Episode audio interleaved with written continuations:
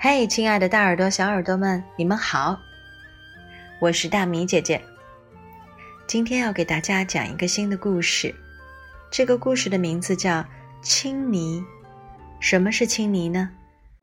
亲亲自己的小熊，亲一下妈妈，突然给爸爸一个拥抱。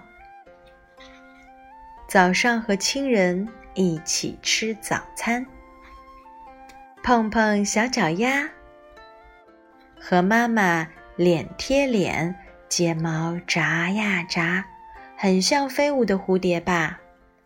三个人亲亲热热的，真温馨啊！和小朋友背靠背的玩耍，拍拍手，我们用眼神也能交流，吻一下妹妹，说一声晚安。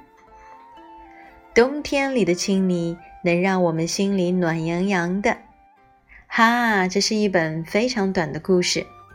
亲人朋友间的亲昵举动能够增加彼此的亲密感，提升信任感。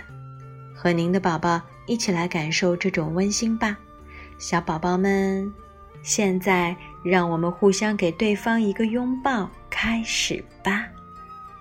好了，晚安，小朋友们。